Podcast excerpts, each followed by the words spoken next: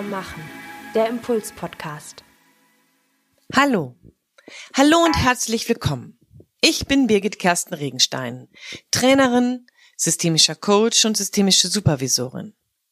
Seit vielen Jahren arbeite ich mit Führungskräften zusammen, mit Teams, die in die Sackgasse geraten sind und mit Menschen, die sich neu mit ihren Herausforderungen sortieren wollen und ihre Resilienz stärken möchten.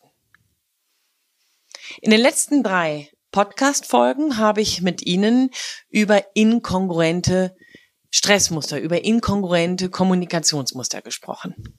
Heute möchte ich gerne diese Reihe beenden, indem ich Ihnen die vierte Facette oder die vierte Form einer inkongruenten Kommunikationspalette sozusagen vorstellen möchte, nämlich die Tatsache, dass manche Menschen, wenn sie in Stress geraten oder aber nicht wirklich etwas von dem mitteilen können, was sie gerade bewegt,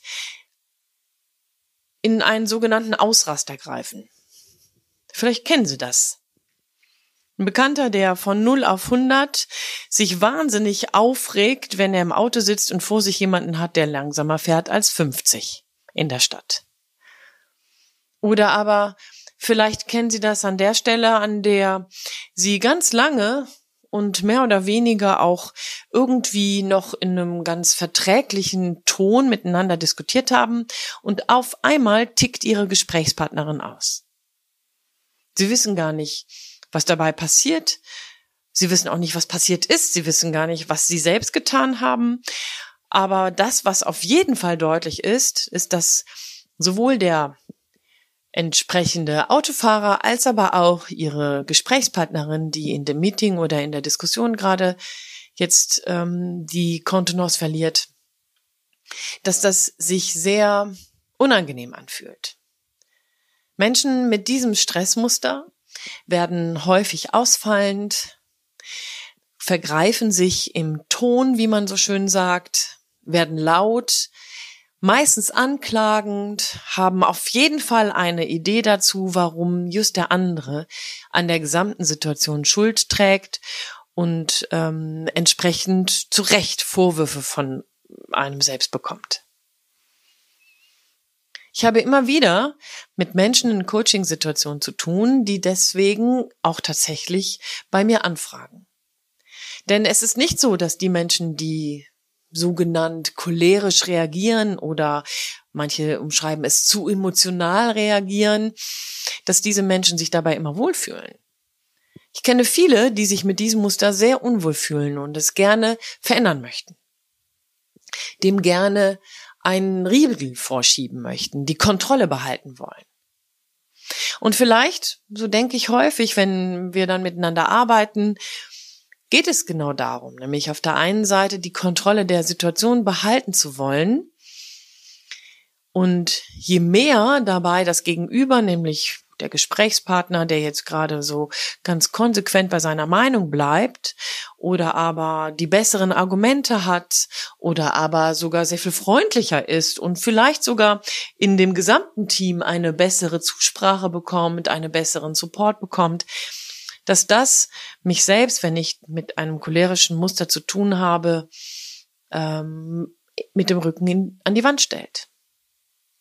Ich verliere die Kontrolle, die, die Kontrolle über meine Überzeugungs, über meinen Überzeugungswirkungskreis, über ähm, die Art und Weise, wie andere Menschen denken. Jetzt wird keiner sich hinstellen und sagen, ich möchte gerne Kontrolle haben über das, was die anderen denken. Aber wir möchten alle einen bestimmten Einfluss haben auf Menschen, mit denen wir zu diskutieren haben, nämlich einen Einfluss darauf, wie sie über bestimmte Dinge denken. Wir möchten gerne mitgestalten, wenn es um Themen geht, die uns wichtig sind, dass wir dabei eine Rolle spielen, dass unsere Themen dabei eine Bedeutung bekommen. Wenn Sie mit Ihrem Team über die ganz profan über die Büro, Großraumbürogestaltung sprechen und Sie tolle Ideen haben, sich vielleicht sogar Firmen gemacht haben, ganz viele YouTube-Videos gesehen haben, ähm, Artikel gelesen haben, dann möchten sie natürlich, dass das irgendwie zum Tragen kommt, dass das berücksichtigt wird. Und jetzt haben sie jemanden, der da vielleicht meinetwegen genauso viel gelesen hat, genauso viel gehört hat wie sie, aber vielleicht auch weniger. Aber es eben auf eine bestimmte Art und Weise schafft, sich Gehör zu verschaffen und sie merken, dass ihre Fälle schwimmen gehen.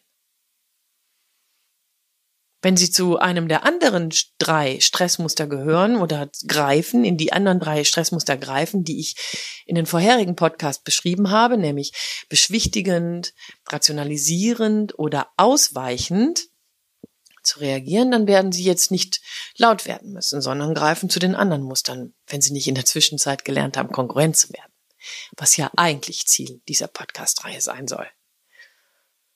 Wenn Sie aber zu dem sogenannten anklagenden Muster, wie sich dieses hier nennt, greifen, dann bleibt Ihnen, je mehr Sie den Eindruck haben, die Kontrolle zu verlieren, nur, so denken wir dann in diesem Muster, nur die Anklage. Jetzt hört mir mal endlich zu. Seid mal endlich leise. Seid ihr denn alle mit dem Klammerbeutel gepudert? Oder, meine Güte, denkt denn hier jeder nur zwischen Tapete und Wand? Ja, also Sie haben vielleicht eine Idee, wie sich das anfühlen kann, wie sich das anhören kann, wenn da jemand dann zum anklagenden Muster greift. Dilemma ist dabei, je lauter, je angreifender, je anklagender, desto weniger werden Sie Ihr Gegenüber in die Kooperation bringen können. Desto weniger werden Sie zur Kollab Kollaboration einladen. Sie werden in der Regel Menschen in Schrecken versetzen, dann manchmal vielleicht zum kleinlauten Folgen, zum kleinlauten Gehorchen in Anführungsstrichen, aber meistens eben nicht zu einem Gespräch, zu einer Diskussion, zu einem Austausch auf Augenhöhe.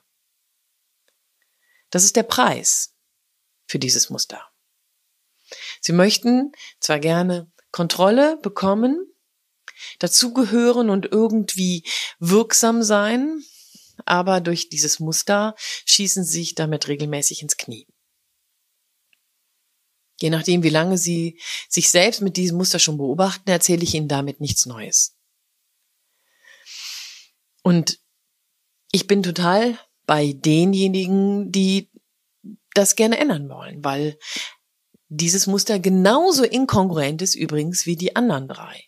Es geht hier nicht um besser oder schlechter, nur weil das anklagende Stressmuster lauter ist, aggressiver wirkt und damit penetranter zu sein scheint, ist es deswegen nicht besser, weil es genauso wenig kongruent ist wie die anderen drei Muster. Das Ziel dieser gesamten Konzeption, die Virginia Satir damals aufgestellt hat, ist, sich, egal mit welchem Muster, nämlich auch dann mit dem Anklagenden wie heute, nach einer kongruenten Ausdrucksweise zu sehnen, zu strecken, auszustrecken, sich dahin zu entwickeln. Also auch diejenige, auch derjenige, der sich jetzt hierbei gerade nachfragt, naja gut, hm, tatsächlich, ich greife schon mal sehr viel schneller zum anklagenden Muster als zu irgendwas anderem, muss ich einfach die Frage stellen, hey, was will ich denn eigentlich? Das heißt, an der Stelle möchte ich Ihnen eine ganz praktische Übung an die Hand geben. Wenn Sie merken, dass in Ihnen das Wasser kocht, wenn Sie merken, dass nach und nach Ihnen der Hals zuschnürt und Sie Ihre Halsschlagader pumpen merken, wenn Sie merken, dass das die Gesichtsfarbe gegebenenfalls schon roter wird und Ihr Puls beginnt auf 180 zu schlagen, dann können Sie versuchen, mit der Methode Stop eine Auszeit zu provozieren. Stop mit den vier Buchstaben S, T, O, P bedeutet auf der einen Seite tatsächlich Stopp. Halt. Nicht weiter. Das T steht für Take a Breath. Einmal durchatmen, einmal tief einatmen. Schon allein das ganz, ganz vollständige Versorgen mit Sauerstoff sorgt dafür, dass ihr Adrenalin eventuell nicht mehr ganz so hoch ähm, liegt, dass ihr Puls sich senkt. Das O von Stop steht für Observe. Beobachten Sie, was passiert hier. Ah, schon wieder, schon wieder ist es ähm, der Henrik, der hier alle Leute gegen mich aufbringt, gefühlt. Oder ah, schon wieder ist es das Gefühl allein gegen alle. Mm, schon wieder ist es das Gefühl, keine Ahnung, was sie provoziert. Observe heißt auch, aha, es ist eine Wiederholung. Sie stellen fest, es ist eine Wiederholung einer bestimmten Szenerie. Und wenn Sie das gemerkt haben, dann können Sie sich gegebenenfalls auch daran erinnern, dass Sie eigentlich etwas verändern wollen, nämlich nicht in das anklagende Muster gehen. Das kann also bereits sozusagen die Zäsur sein, an der Sie merken, wow, ich habe gesehen, woran es liegt, heute anders. Und das P steht dann für Perceive. Fortfahren. Gehen Sie also dann in den nächsten Schritt. Setzen Sie die Szenerie fort, aber mit einer Sensibilisierung für den Automatismus, der bisher da war und weil sie jetzt besser hinschauen, eben nicht einfach automatisch abläuft. Konkurrent werden bedeutet dann, darüber zu reden, dass sie wütend sind.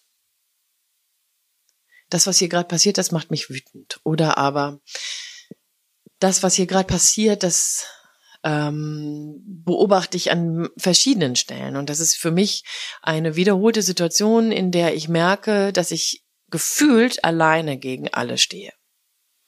Das könnte man in einem vernünftigen Feedback-Modell ausformulieren.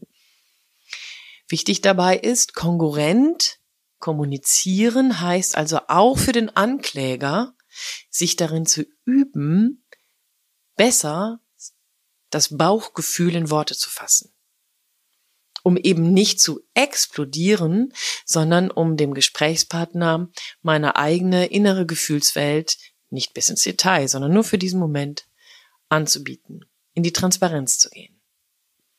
Ich glaube, Kongruenz ohne Transparenz ist nicht möglich. Und vielleicht ist das auch etwas, was eine wirklich wichtige Lernkurve bedeutet, nämlich die Kontrolle zu behalten über sich, indem ich andere mit reinschauen lasse. Statt also zuzumachen und vorwurfsvoll dem anderen den Finger auf die Brust zu stellen, hier die Kontrolle zu behalten oder wiederzuerlangen, indem ich Transparenz anbiete und jemanden hineinschauen lasse. Ein spannendes Paradoxum. Bei dem darüber nachdenken und vielleicht bei dem sich erwischt fühlen, wünsche ich Ihnen in allererster Linie ganz, ganz liebevolle Selbstironie.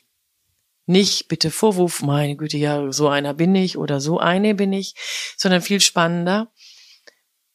Lassen Sie sich rechts überholen von sich selbst und winken Sie sich zu. Ach Mensch, da bist ja wieder.